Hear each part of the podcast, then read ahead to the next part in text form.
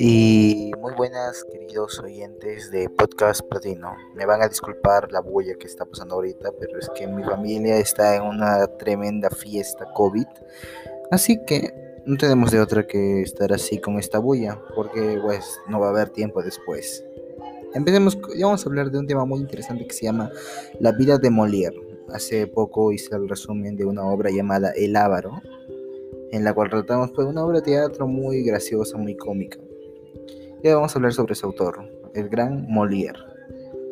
Molière fue un actor y dramaturgo francés, el cual una de sus frases favoritas era vivo de buena sopa, no de buenas palabras. Fue considerado el padre de la comedia francesa. Entre sus obras más importantes está El Ávaro, obviamente, que ya habíamos dicho antes, Tartufo, El Misántropo, El Enfermo Imaginario, etc. El género principal que él hizo fue el teatro. Sus padres fue Marie Crece y Jean Poquelin. Tuvo solamente una esposa llamada Armande Bellart y tuvo tres hijos, Madeleine, Pierre y Louis. Y su nombre completo era Jean-Baptiste Poquelin. Eh, Molière nació el 15 de enero de 1622 en París.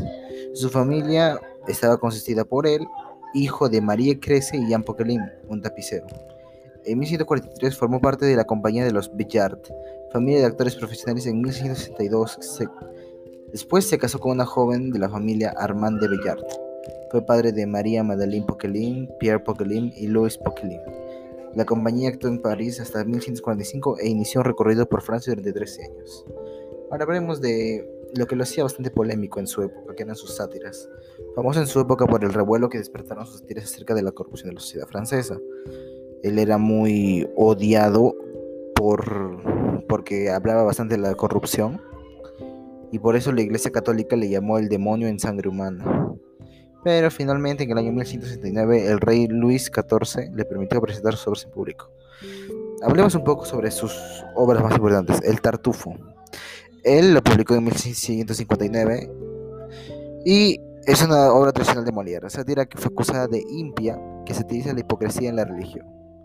Esta versión fue prohibida por la Iglesia Católica y Molière escribió dos versiones más de la obra en 1666. Después, en 1779, Molière escribió y produjo la tercera versión de Tartufo, que es la versión que hoy se conoce y Don Juan. durante estos dos años escribió siete de sus grandes obras, incluido Don Juan en 1166, considerada por muchos su pieza maestra.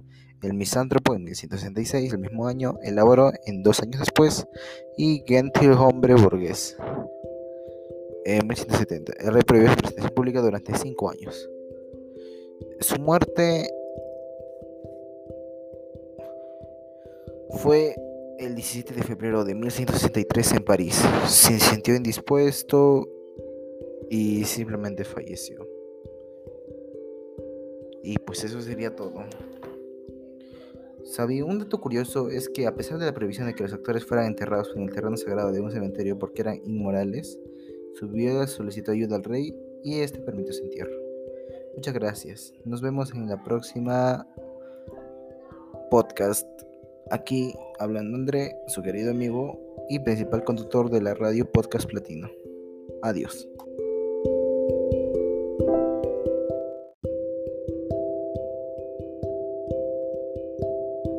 Y muy buenas queridos oyentes de Podcast Platino. Me van a disculpar la bulla que está pasando ahorita, pero es que mi familia está en una tremenda fiesta COVID.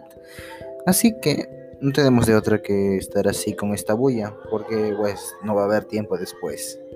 Empecemos, ya vamos a hablar de un tema muy interesante que se llama La vida de Molière. Hace poco hice el resumen de una obra llamada El Ávaro, en la cual tratamos pues, una obra de teatro muy graciosa, muy cómica.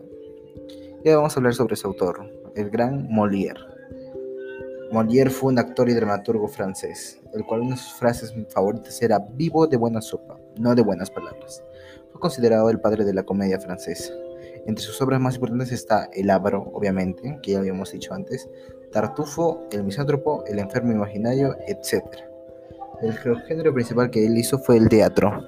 Sus padres fue Marie Crece y Jean Poquelin. Tuvo solamente una esposa llamada Armande Bellart y tuvo tres hijos, Madeleine, Pierre y Louis. Y su nombre completo era Jean-Baptiste Poquelin. Eh, Molière nació el 15 de enero de 1622 en París.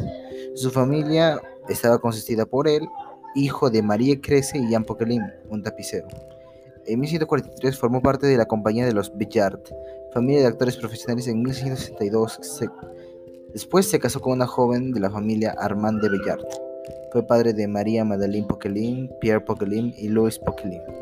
La compañía actuó en París hasta 1645 e inició un recorrido por Francia durante 13 años. Ahora hablemos de lo que lo hacía bastante polémico en su época, que eran sus sátiras. Famoso en su época por el revuelo que despertaron sus sátiras acerca de la corrupción de la sociedad francesa. Él era muy odiado por, porque hablaba bastante de la corrupción y por eso la Iglesia Católica le llamó el demonio en sangre humana. Pero finalmente en el año 1169 el rey Luis XIV le permitió presentar sus obras en público. Hablemos un poco sobre sus obras más importantes. El Tartufo. Él lo publicó en 1659 y es una obra tradicional de Molière, sátira que fue acusada de impia que satiriza la hipocresía en la religión. Esta versión fue prohibida por la Iglesia Católica y Molière escribió dos versiones más de la obra en 1666. Después, en 1779, Molière escribe y produjo la tercera versión de Tartufo, que es la versión que hoy se conoce. Y Don Juan. durante estos dos años escribió siete de sus grandes obras, incluido Don Juan en 1166, considerada por muchos su pieza maestra. El Misántropo en 1166, el mismo año, elaboró en dos años después, y Gentil Hombre Burgués en 1170. El rey prohibió su presentación pública durante cinco años.